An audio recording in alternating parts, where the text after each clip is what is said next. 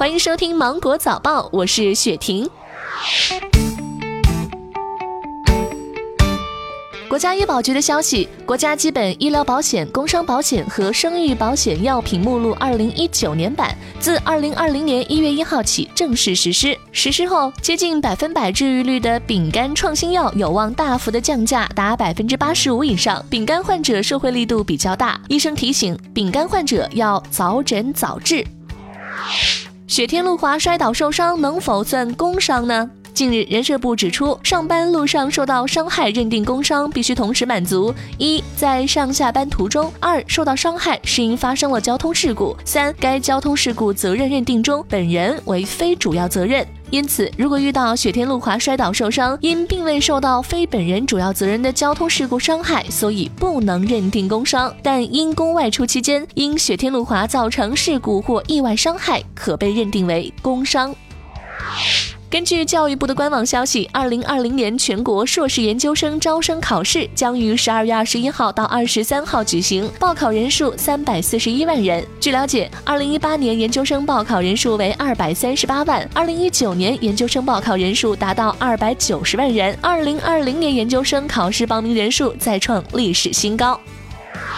近日，吉林省吉林市警方打掉一个非法制售美容药品的犯罪团伙，查获了近六万盒假冒伪劣药品，其中包括肉毒素、水光针、玻尿酸等众多消费者耳熟能详的美容整容产品。该团伙通过物流渠道走私，将这些美容医疗药品运送至广东省、山东省、辽宁省等地，再快递邮寄至吉林市，通过电话、微信及其他的互联网渠道，将药品贩卖至北京、上海、广东。等二十七个地区，目前案件正在进一步的审理中。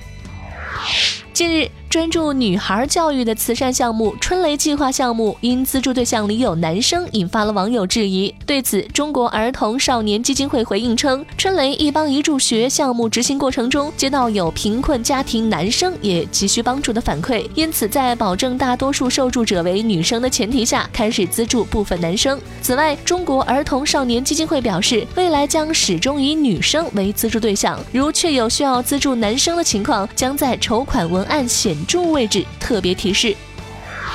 港澳人士在广州购买首套房的限制在放松。广州市不动产登记中心表示，从十二月十六号开始，港澳人士在广州各区购房无需再提供学习、工作、居住证明，仅需提供港澳身份证和通行证，并满足广州市内无房的条件，即可购买一套住宅。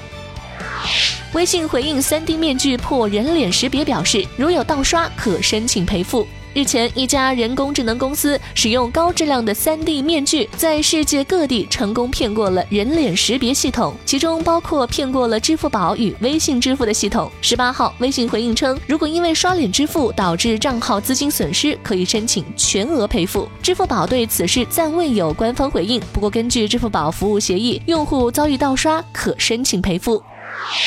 好了，以上就是今天新闻的全部内容。我是精英九五五电台的雪婷，祝你度过美好的一天，拜拜。